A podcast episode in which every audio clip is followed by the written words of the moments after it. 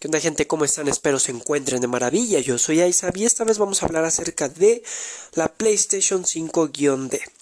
Recordemos que en estos días eh, estuvieron filtrándose información acerca de un nuevo modelo de PlayStation. Realmente dos modelos. El primero hablaba de, de un modelo más pequeño, más ligero, más compacto y que iba a tener una mejor eficiencia, por lo tanto se iba a calentar menos e iba a consumir menos energía. Hasta ahí. Pero el siguiente modelo hablaba acerca de una PlayStation que iba a denominarse como D en, términos de fabricación. Ya recordemos que Sony le pone una letra a cada modelo que va sacando y mejorando. Entonces existió la A, la B, la C, esta será la D. Y aparte de tener todo lo antes mencionado que iba a ser más pequeña, más ligera, un poquito más pequeña, un poquito más ligera y más eficiente, iba a tener una unidad de disco extraíble. Y cuando estaba leyendo esto dije extraíble, yo me imaginé que iba a ser como una plataforma como la que tenían antes los DVDs, que oprimías un botón y salía la plataforma, ponías el disco, volvías a meter la plataforma y listo, ¿no? Pero no, realmente puedes extraer toda la unidad, guardarla en un cajón, guardarla debajo de la cama, tirarla si, si lo quieres hacer, pero pero se puede extraer por completo. Entonces es una, una consola 2 en 1 porque puede ser digital cuando tú quieras y puede ser eh, normal para poner discos cuando tú lo requieras o lo necesites. Esto es un gran acierto debido a que sobre todo en los países del tercer mundo hay un gran catálogo de discos tanto retrocompatibles como de PlayStation 5 eh, que están en descuentos simplemente por ya estar usados. También me imagino que ha de haber tiendas así en el primer mundo, pero suele suscitar más en el, tercer mundo porque el dinero alcanza un poquito menos. Entonces buscas ofertas, buscas cosas que quizá, quizá ya están usadas, pero siguen en buenas condiciones para poder disfrutarlas. Y obviamente van a estar más baratas.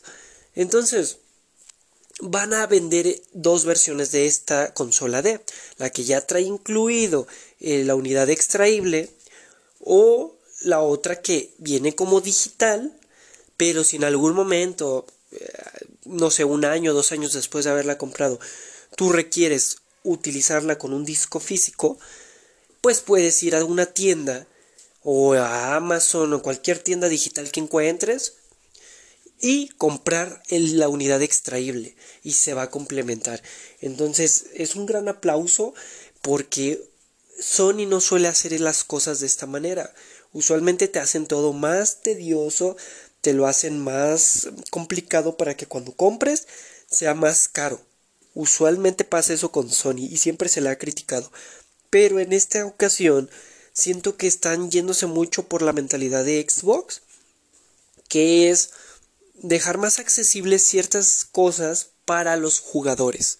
Entonces, aparte de ser un gran acierto, creo que sería la forma perfecta de sintetizar la esencia de una consola moderna. ¿Por qué? Bueno, pues recordemos que el mercado digital cada vez está abarcando más, está creciendo y está, pues digamos que robando terreno.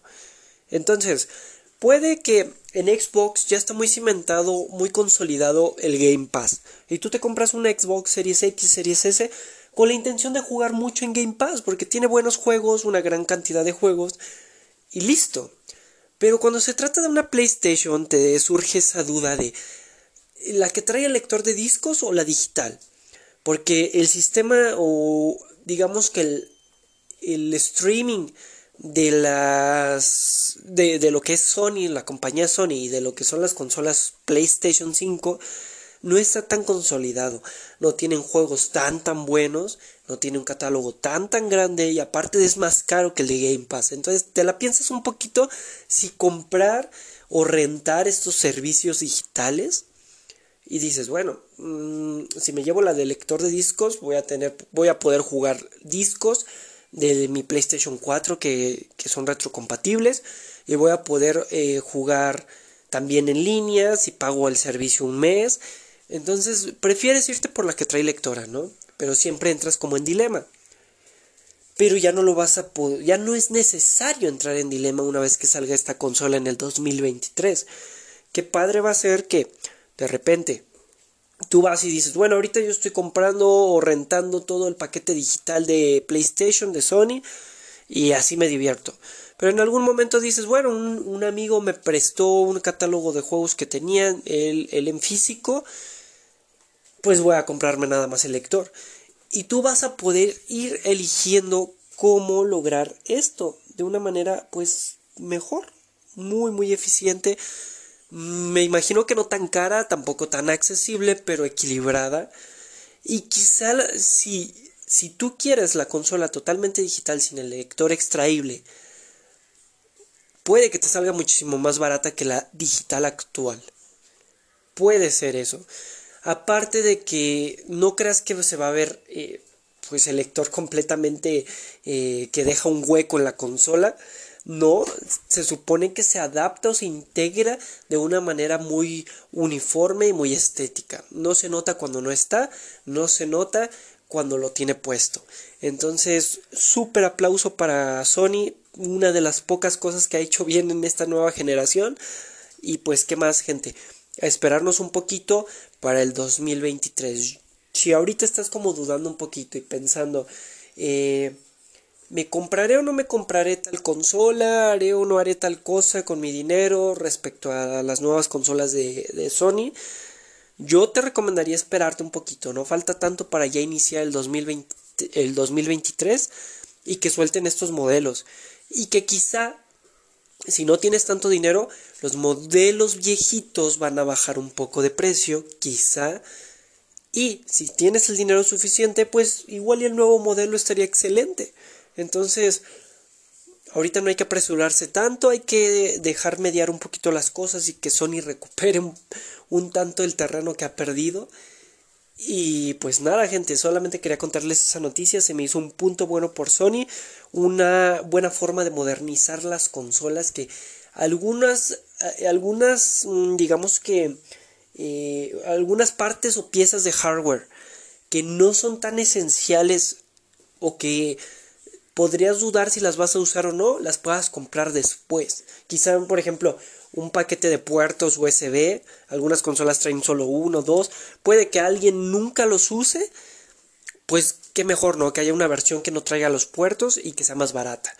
O quizá las nuevas unidades eh, extraíbles que son más rápidas, las unidades de almacenamiento, que son más rápidas, que son extraíbles, que son súper chiquitas, eh, pues está perfecto, ¿no? Que, que puedas comprarlas. Obviamente deben de mejorar un poquito los precios porque recordemos que las, las unidades actuales valen lo mismo que una consola o más en algunas circunstancias. Entonces mejor te compras dos consolas. Pero bueno, eso es todo por el momento, gente. Espero les haya gustado esta información, esta noticia. Traeré más detallitos sobre esto conforme se vayan filtrando.